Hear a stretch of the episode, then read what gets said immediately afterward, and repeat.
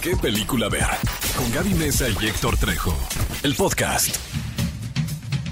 Hey, cinéfilos, bienvenidos a ¿Qué película? A ver, el mejor programa de cine en la radio entera, por supuesto. Muchísimas gracias por estar con nosotros aquí en ExaFM 104.9 para platicarles de todos los estrenos que llegan este fin de semana. Sobre todo uno muy especial, muy nostálgico, que mi querido Bully, que me acompaña aquí como siempre, ya tuvo la oportunidad de ver. Me refiero, por supuesto, a Ghostbusters. Uf, amigos que están escuchando esto, yo no tengo palabras Te fuiste flotando. lo que me gustó Ghostbusters, Ok. pero ya ustedes la van a poder descubrir en cartelera. Me encuentro muy feliz de estar con ustedes un sábado más, un sábado en el que espero que estén o afuera de sus casas o si están en su casita que se estén echando un café con nosotros porque el programa de hoy Sí, se hace frío, viene, sí, ya está frito, ya es uno de esos días en los que decimos ya casi es Navidad y qué bonito y sobre todo nos dan ganas de sacar nuestro suéter nuestro Todos suéter tenemos un suéter navideño. pero aguanta, nuestro suéter de alguna de las casas de Hogwarts de Harry Potter. Ah, ok. A ver, yo ahorita al rato vamos a entrar en este debate. Híjole, pero es muy fuerte esto para mí lo que me estás diciendo, porque tengo te- es una buena forma de catarsis que voy a tener hablando de las casas de Howards. Más adelante les vamos a preguntar con motivo de este aniversario que estamos celebrando de los 20 años de Harry Potter, conocer también a qué casa dicen ustedes que pertenecen, ¿no? Pero estén súper pendientes de este programa de qué película ver porque tenemos para ustedes 10 pases dobles para que se vayan a Cinépolis. La dinámica va a ser súper sencilla. Se los vamos a compartir más adelante. Oye, ¿es para todo el país? Así es, ustedes van a poder ir a su Cinépolis favorito a disfrutar. Están súper pendientes del programa porque les vamos a decir cómo llevarse un pase doble. Pero antes, estoy muy feliz, mi querido Bully, porque rompimos un récord. ¡Musiquita alegre! Rompimos un récord en la encuesta de la semana. Como saben, en este programa nos encanta Iba conocer sus lados cinéfilos. Es que todo lo que tenga que ver con el hashtag Spider-Man No Way Home es una minita de oro. O Spider-Man multiverso confirmado. Pero, obviamente, nosotros quisimos preguntarles a ustedes, directito a sus timelines de su perfil, ¿cuál de los actores que ha interpretado al icónico Spider-Man era su favorito? Y, a ver, yo tengo aquí los A ver, resultados. yo voté por Tobey Maguire. Ay, yo voté por Andrew Garfield ¿Y? ¿Y? yo sé que hay mucha gente en casa que le gusta muchísimo Tom Holland y no estuvo tan disparejo, pero alguien sí llevó la delantera en toda esta ¿Quién discusión fue? y alguien ¿Se ¿Y quedó abajo? sí, alguien se quedó muy abajo, pero quien ganó es obviamente quien tuvo y ha tenido más películas como Spider-Man. No, pero no es por eso, Tobey Maguire, dices. No, nada más es por la cantidad. Ay, ay, ay, es porque era un gran. Spider-Man y era un gran Peter Parker. Claro, claro, porque con gran poder lleva mucha responsabilidad y la responsabilidad de ganar nuestra encuesta es Toby Maguire. Se llevó el 51.6% Wow. de los votos, seguido por Andrew Garfield y Tom Holland, que ellos se repartieron. Andrew Garfield el 26.6% de los votos y Tom Holland el 21.8%. Ahora de 8 mil votos. 8 mil votos en esta encuesta. Estamos hablando de que 4 mil 4,000. personas piensan que Tobey Maguire no ganó solamente por tener más películas. ¿Cómo te atreves, Julia, a decir eso? Ya no- después de grabar este programa quiero que no, No me... me- hables en unos tres días. No, amigos, no, no me, no me, no me expulsen del multiverso. te Yo voy a solamente expulsar. quiero. No, es que ya mi cine- Eres el más, el, el cinéfilo más débil. Andrew Garfield tiene un lugar en mi corazón. Está bueno, La pues. verdad. ¿Qué película ver? El podcast.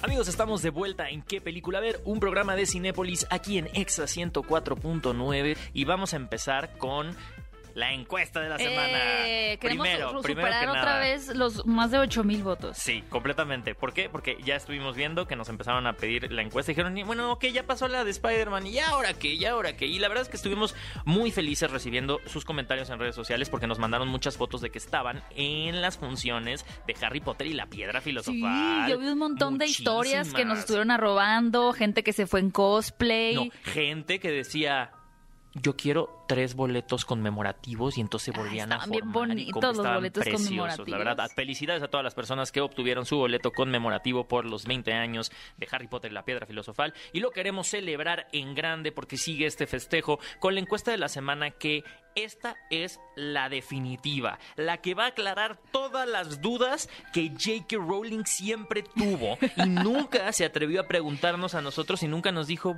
oigan, Gaby Bully, hagan una encuesta, necesito saber esta información. ¿Cuál casa de Hogwarts es ¿Como de Hogwarts? mejor? Y tiene Es mejor. O sea, es- no, no, cuál no, te- no, no a cuál pertenece, Ah, no, no, ¿cuál no, es ¿cuál mejor? es mejor? Esta es muy intensa, ¿por qué? Porque no nada más ustedes van a votar. El reto esta semana es que contesten, de- con honestidad, dices tú. sí, o sea, que contesten con honestidad cuál casa de Hogwarts es mejor y que abajito en las respuestas nos escriban sus razones de la cual, por qué votaron, por la que votaron. ¿Les Ok, parece? tú vas a votar primero porque me pusiste muy nerviosa. Ah, ya, ya, ya, ya. A ver, amigos, pues claro que las obviamente opciones son Gryffindor, Hufflepuff, Ravenclaw y Slytherin. Que conozco muchos que- Slytherin, ¿eh? Sí, sí, ahí por ahí hay unos Yo la verdad regados. cada vez que alguien me dice que eso es Slytherin como que doy unos pasitos para atrás, ¿sabes? Como que Va a empezar a hablar Parcel. No, me da un poco de miedo la gente que se siente así empoderada. Y también tengo muchos amigos que son Slytherin, pero, pero aquí va mi respuesta. Si tuviera que elegir como cuál casa es mejor, es que entre Slytherin y Gryffindor sí está complicado. Sí se la pelean, Porque, ¿eh? pues la verdad es que con, con esa motivación eh, implacable que tienen también los Slytherin y, y quienes han estado dentro de sus casas, podría ser que Pero fuese la mejor. También depende de qué es mejor, ¿no? Porque los Ravenclaw también, También, tienen, pues, o son sea, muy son inteligentes. Ajá, Pero voy a votar por Gryffindor. O sea, hay los algunos o iba a decir algunos presidentes de, de- del mundo son Ravenclaw, pero ahora que lo pienso bien, muchos son Slytherin. Tienes que votar en ese momento, Bully. ¿Cuál eliges? Yo voto por eh, los Hufflepuff. Ok. Porque somos los que tenemos el corazón más lindo. Ándale, Hufflepuff, Ah. yo, Gryffindor, Cinéfilos van a votar a las redes de Cinépolis, arroba Cinépolis. Y la siguiente semana compartiremos los resultados sobre cuál es la mejor casa de Howard. Oye, y hablando de, de- de debates, porque creo que este tema va a levantar debates y el tema de Spider-Man ha levantado muchísimos, ¿sabes? Hay alguien que eh, le está teniendo miedo a, a la gente y a los debates A la públicos. gente. Sí, a la- Bueno, son todos, a- ¿no? Sí, a la... A la, A la euforia a la masiva. euforia, ¿no? A las respuestas masivas de las personas en cuanto a una película en particular. Efectivamente. Y esta persona es Benedict Cumberbatch, quien declaró estar abiertamente preocupado por las futuras reacciones de Doctor Strange. Eso es, 2. es bien interesante. Yo creo que, vaya, eh, a nivel personal como actor, eh, cuando tú llevas a cabo un trabajo y eres parte de un universo tan grande como lo puede ser Marvel o todas las franquicias, también por ejemplo de Disney como Star Wars y demás, pues hay una responsabilidad de por medio y una preocupación de qué tan exitosa va a ser mi película, qué tan exitosa va a ser mi participación, e incluso no tienen que ser tan grandes, ¿no? Puede ser una película pues, cotidiana que sale en cartelera, el, el querer saber qué tanto se van a involucrar los fans, pero que ya un actor de la talla de Benedict Cumberbatch salga vocalmente a decir, me preocupa. Tengo miedo. Tengo miedo tengo de miedo. cómo va a reaccionar la gente. Estoy nervioso. La verdad es que sí, sí es para tomarlo en consideración. Y, y cuando Benedict entró a la franquicia, al, al MCU, en realidad sí pudieras decir que ya era algo muy grande, Sí. pero sí puedo también asegurar que jamás se imaginó que el personaje de Doctor Strange fuera a ser un Una hilo pieza clave. conductor Exacto. seguido de Tony Stark para conectar las películas, los eventos. O sea, al final yo creo que Benedict Cumberbatch dijo, ay, pues sí, este trabajito de verano, ¿no? Bueno, no Y creo que tan de verano. Y de la nada, así de, no. Pero de- sí, es- Llamados y regrabaciones. Y de hecho, incluso ahorita Exacto. entraron en regrabaciones. Hay que. Obviamente recordar que Scott Derrickson fue el director de Doctor Strange, la primera parte, o sea, la número uno. Y ahora, eh, por diferencias creativas, Scott Derrickson, maestro del horror, eh, director de películas como Sinister, y que nos presentó por primera vez la magia en el MCU, pues dijo no. Pero va a ser Sam Raimi. Sí. Que de ahí, desde esa elección de Sam Raimi, director de la trilogía original de Spider-Man, fue algo. cuando comenzaron todas las teorías del multiverso y que finalmente Doctor Strange en el multiverso de la locura, pues ahí dijeron, esto está muy particular. Ahora, la primera película de Doctor Strange recaudó 678 millones de, de dólares en taquilla y como bien dice mi querido Bully, se están haciendo en este momento regrabaciones, ya que la película se retrasó del 25 de marzo al 6 de mayo. Y de cierta manera, pues están aprovechando este lapso que se abrió para también tener algunas regrabaciones con actor. Pero bueno, solamente nos quedará esperar pacientemente.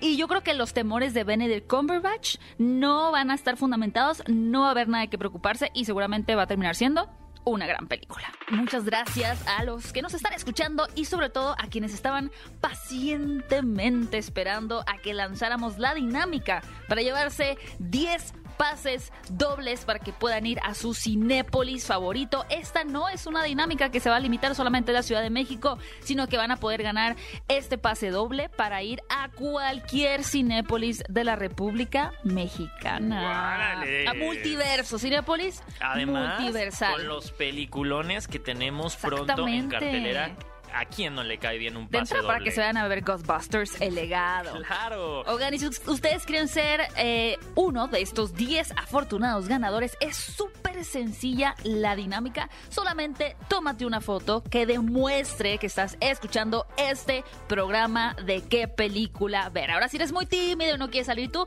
mira con que salga la radio sintonizada en, en XFM 104.9 o tu mascota, pantalla, lo que sea. algunas palomitas. El punto es que nosotros veamos que estás escuchando qué película ver. Así que sube tu fotografía, utiliza el hashtag, esto es súper importante, hashtag qué película ver en Twitter y las primeras 10 personas se ganarán estos pases dobles para Cinepolis. Súbanla a la red social De porque Twitter. fíjense que social, hablando de red social Ajá. ¿Se podría tener una secuela de la multipremiada película Red Social? Bueno, Debería de al parecer eh, los rumores han estado estallando de nuevo en redes sociales porque, bueno, cabe mencionar que Aaron Sorkin escribió esta película que generó mucho eh, mucho revuelo Sí, pues por ahí ganó el del Oscar en- 2010, ganó el Oscar a 2011, mejor guion. ¿no? Eh, No, a mejor película Ah, mejor ganó película, el Oscar. sí, cierto, sí, O sea, fue así la, la reina de- del año. Y esta película, protagonizada por Jesse Eisenberg, entre- en donde interpretaba al fundador de Facebook, Mark Zuckerberg, fue como lo- el primer vistazo que nos dieron como al peligro de las redes sociales, ¿no? Y a lo controversial que fue y ha sido Facebook Desde a lo largo de todos estos años, porque cabe mencionar que después de la película, después del 2010, qué cosas no ha hecho Facebook. más controversiales aún el tema de la privacidad, ¿no? De que los usuarios realmente pues estaban dando información y cómo se está utilizando esta información, el influenciar tema de en la carrera política de, de las Estados elecciones Unidos, del de las elecciones, 2016. Cambridge Analytica. Estamos hablando una empresa que allá ni siquiera se llama Facebook, que se acaba de renombrar y cambiar el nombre a Meta y ya Facebook no es la compañía base. O sea, tantos escándalos han tenido Que tuvieron que renombrar la compañía principal porque se los estaban llevando por las me patas. voy a cambiar el nombre. y justo la aplicó Facebook, ¿no? a- ahora, imagínate que qué impresionante sería ver el juicio que le hicieron en el Senado Mm. a Mark Zuckerberg hace unos como menos de un Es año, estás de interpretado por Jesse Eisenberg de nuevo. Siento las vibraciones del metaverso llegando en una segunda parte a la red social, pero cuéntenos ustedes, cinéfilos, si les gustaría tener una eh, segunda parte de Social Network. Por lo menos ya sabemos que el protagonista, que es Jesse Eisenberg, comentó a los medios en Estados Unidos que sí le gustaría regresar y qué más eh, emocionante sería que verlo también de vuelta de la mano del director David Fincher. Y hablando de gente que no se baña, Jake Gyllenhaal, ¿Qué? no, no es cierto, no es cierto. Oye, a ver. Los rumores de Jake Gyllenhaal que no se baña están en todo el internet, ¿eh? Es que él dijo que no se bañaba, Él ¿no? dijo, él o, dijo. o me tragué un fake news. No, no, no, él, él dijo, es que no me gusta bañarme. Yo y de estoy- ahí, él no se No, baña. ya, ningún el que no se baña. Yo la verdad estoy sorprendida de la eh, del, del ingenio que hay ahora con esta eh, corriente tendencia que nació a, a estar en contra de Jake Gyllenhaal. La verdad es uno de mis actores favoritos, debo decirlo. Igual. Porque como una reacción al nuevo video musical que, que acaba de lanzar Taylor Taylor Swift de esta canción que no es nueva, ¿no? Está teniendo un relanzamiento que es All Too Well, donde claramente pues está haciendo, bueno, no, no puedo decir así como que sí, ella lo dijo que era obvio, pero todos sus fans, la mayoría de los fans de Taylor Swift, saben que podría estar hablando del periodo en donde tuvo una relación con Jay Gyllenhaal. Y es un cortometraje, Es, literal, es un, cor- cortometraje. Pues sí, dura como 15 minutos, pero ¿te gustó el cortometraje? Me ¿Te gustó, el video gustó. musical? ¿Y es o no es eh, Dylan O'Brien está o no interpretando a Jay Gyllenhaal? O sea, cabe mencionar, el cortometraje me pareció muy, muy bonito. O sea, eh, eh, las interpretaciones de Sadie Sink y esta, este Dylan O'Brien creo que dan en el clavo un poco con lo que quería comunicar con la canción, porque eh, al parecer la canción tiene más versos de los que la canción original tenía. Exacto. Entonces permite un poco explorar más esta historia de esta futura autora, digamos, vamos a dejarlo así, que en el video hablan de que esta chica se vuelve una Escritora. una escritora que al final es interpretada por la misma Taylor Swift y creo que le da un cierre Sí. increíble a la historia. Y claro que es Jake Gyllenhaal, a mí no me engañan. Oye, pero ya para antes de irnos un corte y queremos saber sus reacciones, justamente en la alfombra roja del lanzamiento de este cortometraje que estaban ahí Taylor Swift, Sadie Sink y Dylan O'Brien, una eh, periodista le pregunta a Dylan O'Brien, oye, todos los fans dicen que tu personaje estás interpretando a Jake Gyllenhaal. Tan buen actor es Dylan O'Brien que hace una cara de no sé de qué me estás hablando. O sea, de verdad, de, que, de dónde estás sacando, como si lo hubiera dicho, estás interpretando a Mark Zuckerberg, ¿no? Pero bueno, muy bonito le quedó su cortometraje, su video musical eh, como directora, hay que decirlo también a Taylor Swift. Y muy bonitos los estrenos que llegan también este fin de semana a la cartelera de Cinepolis. Les vamos a platicar qué películas llegan este fin para que ustedes puedan disfrutarlas en la pantalla grande. ¿Qué película ver? El podcast. Cinefilos, estamos de regreso en ¿Qué película ver? Les recordamos que estamos regalando 10 pases dobles para que vayan al cine en cualquier día que ustedes elijan. Este es un concurso abierto para todo México. La dinámica consiste en simplemente que se tomen una foto escuchando este programa de ¿Qué película ver? En este momento, si son muy penosos y no quieren salir, no se preocupen, simplemente con que veamos que están sintonizando este programa, pues ya con eso tenemos. Deben de subirlo después a Twitter y utilizar el hashtag qué película ver. Si son de los primeros 10, se llevarán un pase doble para irse al cine y, ¿por qué no?, aprovechar para ver este gran estreno que finalmente llega a la pantalla grande, Ghostbusters, el legado que además cuenta con Garantía Cinépolis. Una película que se estrenó en el Festival de Cine de Morelia este año. Fue la película, eh, digamos, que, Inaugural. ah, inaugural del festival. Y para que una película llegue a ese nivel, yo creo que tiene que tener un nivel. Y como lo dice el nombre, el legado de los Ghostbusters pesa. Y pesa mucho. Una película que viene y, y- y precede de la no tan exitosa película del 2016. 16 más o menos, sí, con Ajá. Melissa McCarthy. Sí, que tenía, a, a mi parecer, muchas fallas. Una película que fue muy controversial, ¿no? Por el hecho de decir, bueno, la fórmula va a ser cambiar el género de las cazafantasmas. Pero, Es un- pero, es un pero poco de, floja la pero de fórmula. raíz, de raíz, la película a nivel argumentativo, la verdad es que no es buena, ¿no? O sea, la- digamos que la comedia ni siquiera se maneja más en chiste y no se toma en serio. Y La creo historia. que la maravilla de, de las películas de Ghostbusters es el, el- el hecho de que las películas dentro de ese universo se toman en serio, pero se permiten tener matices de comedia, ¿no? Porque los fantasmas, pues sí hay peligro con los fantasmas, pero son más spooky, ¿no? Están ahí, te van a espantar y es como el chascarrillo y ay, uh, pero no dejan de ser fantasmas, no dejan de ser escalofriantes. Y algo que tiene esta película y que ustedes no se la pueden perder en es porque regresa a la fórmula de los efectos prácticos.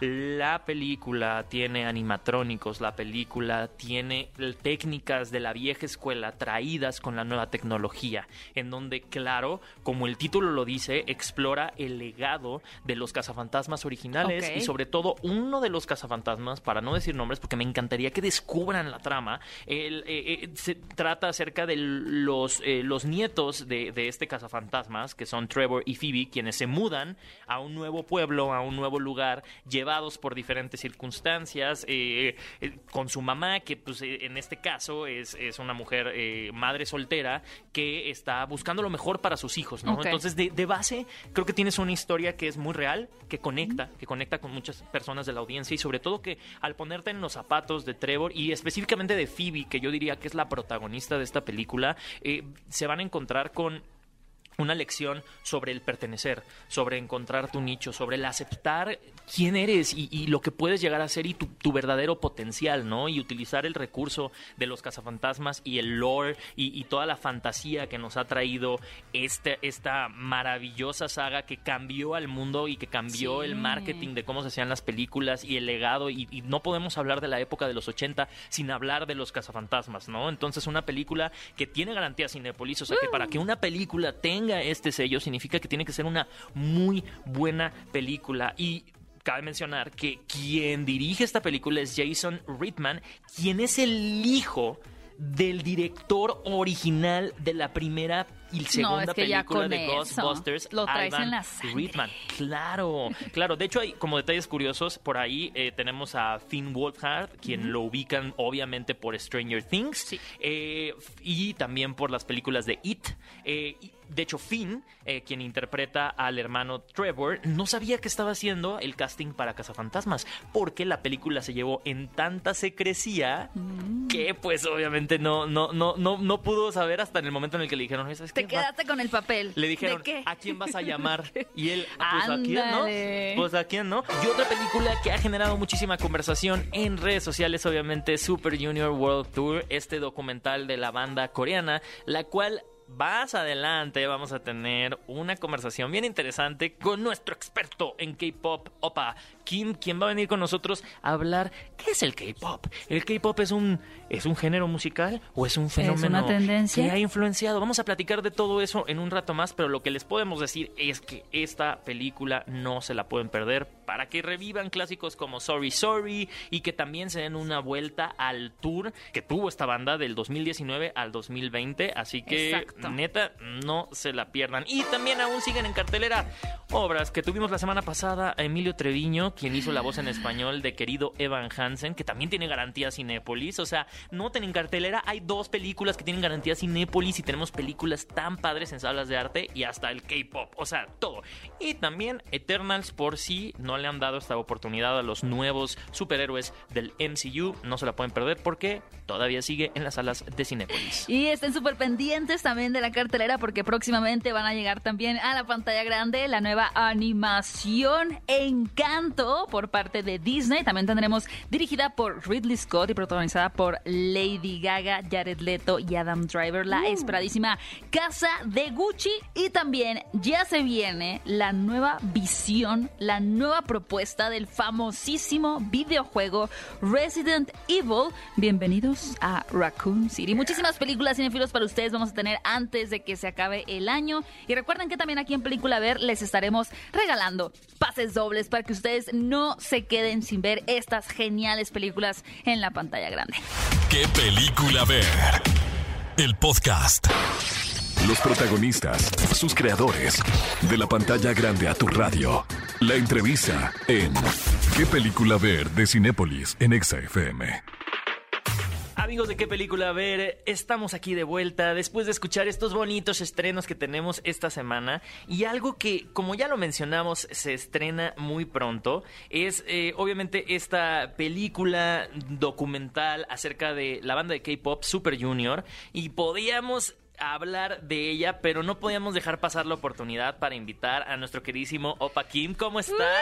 Hola, ¿qué tal? ¿Cómo están? Experto en K-pop. Muchísimas gracias por la invitación. Es la primera vez que vengo a este programa y feliz, feliz de estar aquí. No, muchas gracias porque realmente hay ciertos temas delicados en la vida donde uno tiene que irse así como que bien Despacio. cuidadoso. sí, por ejemplo, claro. está el, el nuevo tema de Taylor Swift, por ejemplo, Ah, porque uno hay que, no puedes así como que soltar nada más información si no conoces, ¿no? Los eventos que se ocurrieron Todo para hacer ese videoclip.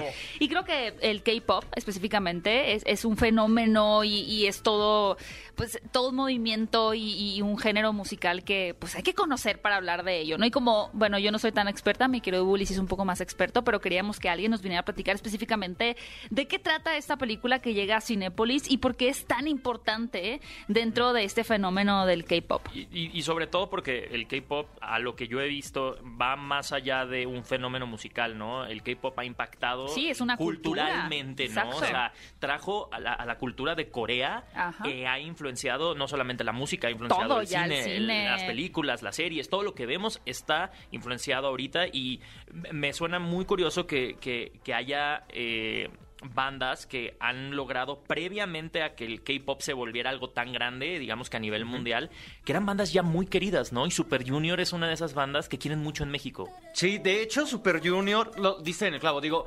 evidentemente hay un montón de agrupaciones que aquí en México siguen. Eh, Super Junior, la relación de Super Junior con México es de hace años. Eh, ellos debutaron en 2005, si no me equivoco. Empezaron en 2005. En el K-pop.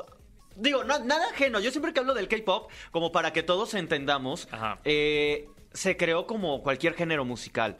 En Corea antes se hacían puras canciones nacionalistas o baladas. No se podía cantar de otra cosa. Cuando empieza el K-pop, eh, era más como el estilo de vida de los jóvenes, no tan, no tan urbano, ¿sabes? Tan agresivo.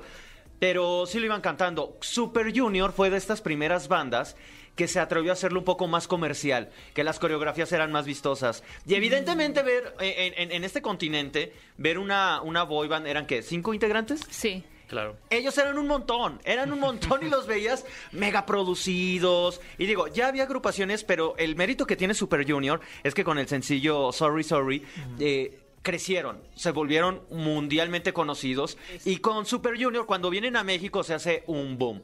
Ahora ya, lo- lo- sí, pasa algo raro, siempre dicen que es como el fenómeno, sí lo es. Y que se, se ha vuelto de moda, un poco debatible. Creo que solo salió más a la luz. Ajá. Igual que, le- que los otakus y el anime y todo Sí, esto. todo. Siempre estuvieron, siempre estuvimos, pero no éramos tan visibles.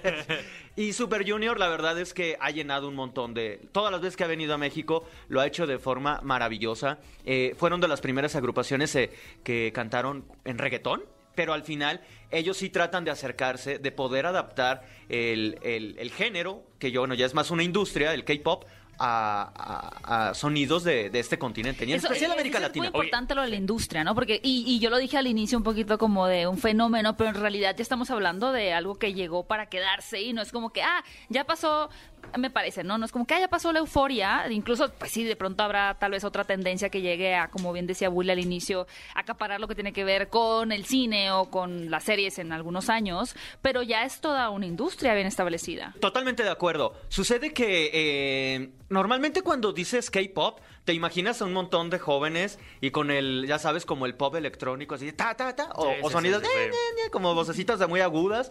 Realmente no es así.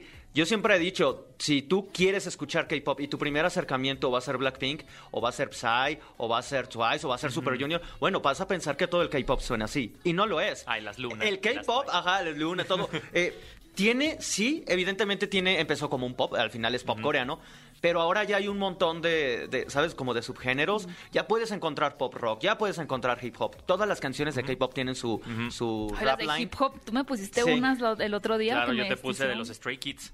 Sí, son muy buenos. Son muy buenos, pero igual, o sea, no puedes, o sea, ok, pones en la misma balanza a los Stray Kids en cuanto a género y al BTS, no, son lo mismo, ni se acercan, ni se parecen, e incluso, o sea, cosas tan bonitas como, por ejemplo, hay una canción de Super Junior que me encanta, que es el cover a la canción de Ahora te puedes marchar Ah, sí. de Luis Miguel. Sí, y sí, es sí. tan, o sea, es tan chistoso en el sentido de decir, wow, cómo la mezcla de culturas y cómo entender el K-pop más como un movimiento que como un género en sí. Lo, lo, lo, lo han hecho de maravilla y digo, no es porque yo me dedique a esto, jeje. Pero creo que eh, en, la, en la música pop de este continente y bueno, históricamente, como había un recoveco que no se supo aprovechar o, o en cuestión comercial, ahí siempre estuvo, pero no lo vimos. Termina One Direction, pero el K-pop ahí fue cuando aprovechó. Sí. Y el K-pop te vende los discos, no cuestan baratos. Un, un disco de K-pop te vende, sí, el, el- el- el- álbum físicamente, pero vienen photocards especiales, vienen autografiados, vienen mercancía exclusiva. Y luego después, te- los, los, los Lightstick, ¿han visto los conciertos? Sí. Que seguramente lo vamos a ver en, este, en esta película de Super Junior. También tienes que comprarlo para Claro, que se. Conecte Bluetooth y puedas solo mover tu manita, pero la luz la vas a Pero apagar. es Aquí, la aquí, oficial. no, y, y están como por ahí de los 1200 pesos eh, Sí. cada una de estas, de estas varitas de luz. Y estas varitas de luz lo que hacen es que no importa el concierto al que las lleves, se sincronizan con todas las mismas varitas de luz. O sea, es una misma, un sistema, se conecta vía como al Wi-Fi o al Bluetooth que hay en el estadio. Y entonces tu varita va a estar sincronizada con la música y hacen que los conciertos Sí. sean una experiencia completa. Entonces tu varita de 1200 pesos te sirve no solamente para el concierto de Super Junior, es si vienen las Twice, vas a llevar esa varita y esa varita te va a servir para el mismo concierto porque se va a sincronizar con lo que ¿Cuántas estés varitas tienes, Opa Kim? Yo tengo tres. Tengo tres. La- la- es que es, es carísimo. Yo siempre les he dicho, no, si nos gusta el K-pop, y evidentemente no es como grado de fanatismo. Puede que a ti te guste, pero no, no estés dispuesto a comprar Claro. merch. Igual que en la música normal, ¿sabes? Como la que estamos más acostumbrados a escuchar.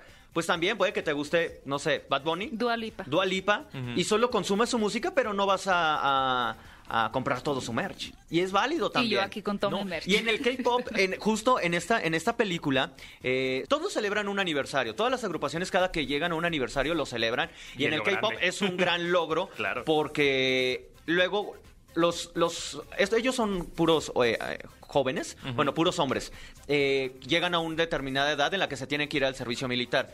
Cuando se termina el servicio militar y de pronto se, ve- se vuelven minoría, muchas de las bandas no sobreviven y ahí se acaba el proyecto, aunque Sí. hubiera sido bueno, porque tienen dos años, eh, pasan en la milicia dos años, regresan y obviamente ya no están acostumbrados, los cuerpos ya cambiaron, el- los bailes pues ya Que a no BTS tan está a punto de pasar eso, ¿no? Está por primera vez, está visto, están en un, ju- en un juicio, por así decirlo, para ver si les... Que es algo histórico, Le ¿no? Había por primera el vez le servicio exentan el militar. servicio militar. A los coreanos no.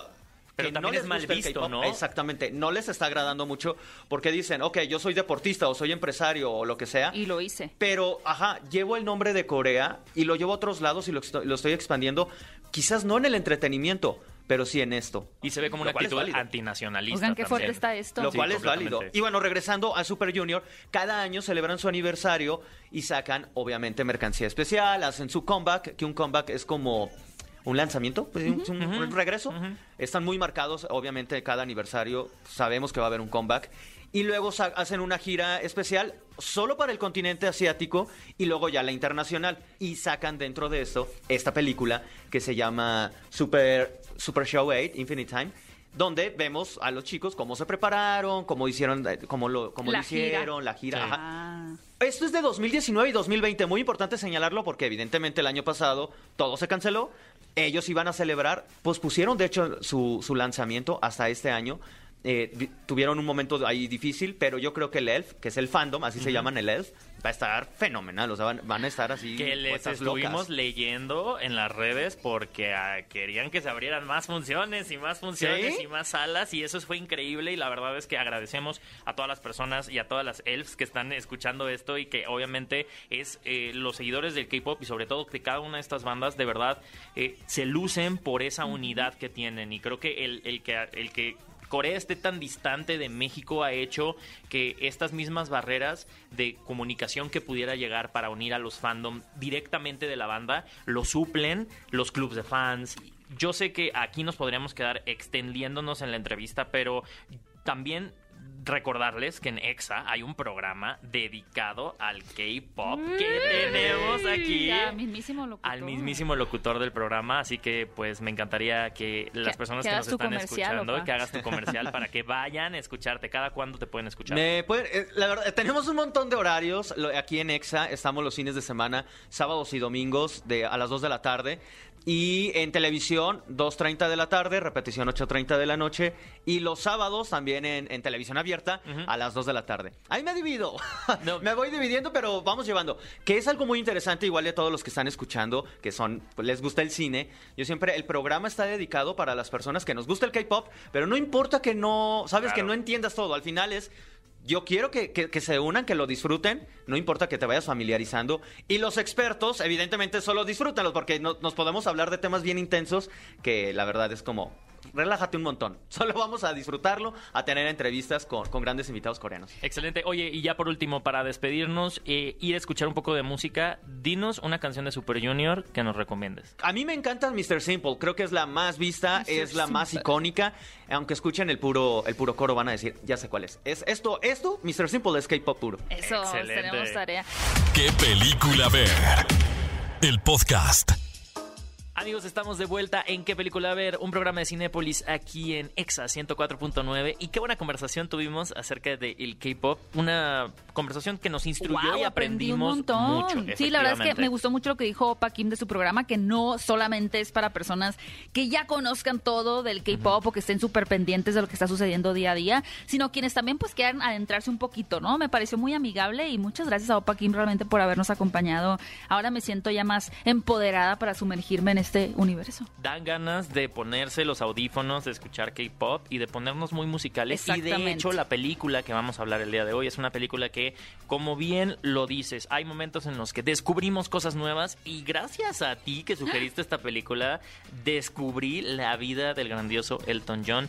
Rocketman no había tenido oportunidad de presenciar este evento cinematográfico protagonizado por Taron Egerton, que es buenísimo en el papel. ¡Qué bárbaro! Bueno, una de las injusticias más grandes que yo creo que se han vivido en los últimos años fue ni siquiera que tú dijeras, no ganó el Oscar, no, no estuvo nominado ese año a los premios de la Academia. Yo no me puedo explicar por qué, porque realmente esta, esta historia, esta biografía de Elton John, como dice Bully, eh, titulada Rocketman, nos va a transportar, sí, un poquito a- al auge que tiene este chico inglés desde tener sus primeras eh, acercamientos a la música hasta convertirse pues, es, pues, en este gran ídolo de, de la música en la, en la industria del entretenimiento, pero sobre todo se va a enfocar en las carencias emocionales y afectivas que tuvo el cantante. Realmente se trata de una forma de catarsis de Elton John para poder, de cierta, forma, hacer las paces con su papá, con su mamá, con quien era eh, su compositor más cercano, con su una de sus parejas, que fue también su manager. Realmente es una historia tan cruda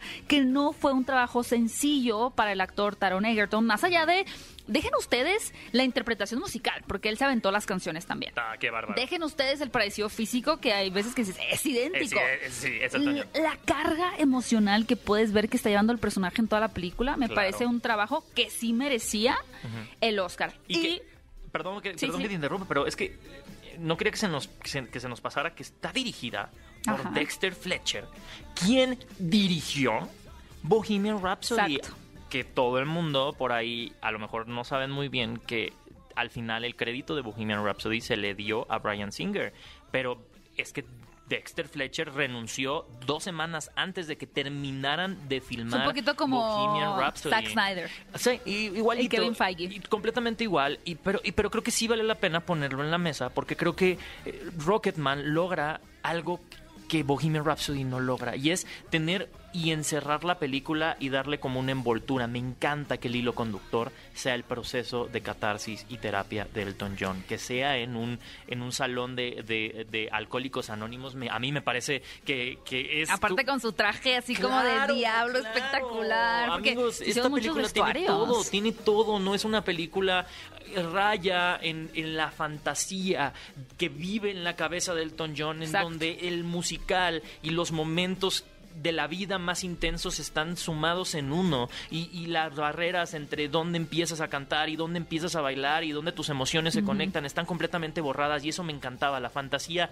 de poder transformarte en dos segundos, estar ya en una canción y de la nada salir y volver a entrar y ver a todas las personas involucradas y decir, claro, la vida es un musical. Ay, oigan, como dato curioso, antes de que Taron Egerton, quien hizo un increíble trabajo, estuviera considerado para esa película, por un rato, por un buen rato, se estuvo considerando a Tom Hardy, quien ya incluso pues estaba también empezando a meterse en la cabeza de Elton John para dar vida a este personaje. Creo que también le hubiera quedado muy bien. Y bueno, un dato curioso es que Elton John fungió como productor de la película, por lo cual es una versión ultra mega autorizada eh, por él. Eso ponía un poquito nervioso a Taron Egerton también en algunas escenas de saber que lo iba a ver Elton John. De hecho, hay algunos videos en YouTube donde ellos están interpretando algunas canciones de, pues, de la, de la historia, de la discografía de, de Elton. Las pueden encontrar en YouTube.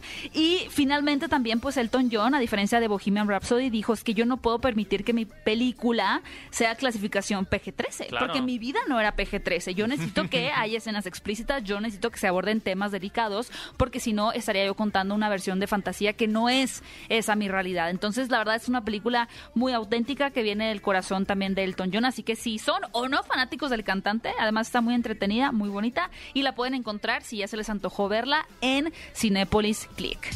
Muchas gracias, cinefilos, por escucharnos y nos escuchamos en otro episodio de podcast de ¿Qué película ver? Un programa de Cinépolis. Ve a Cinépolis y utiliza el hashtag qué película ver. Escúchanos en vivo todos los sábados a las 10 de la mañana en Exa FM 104.9.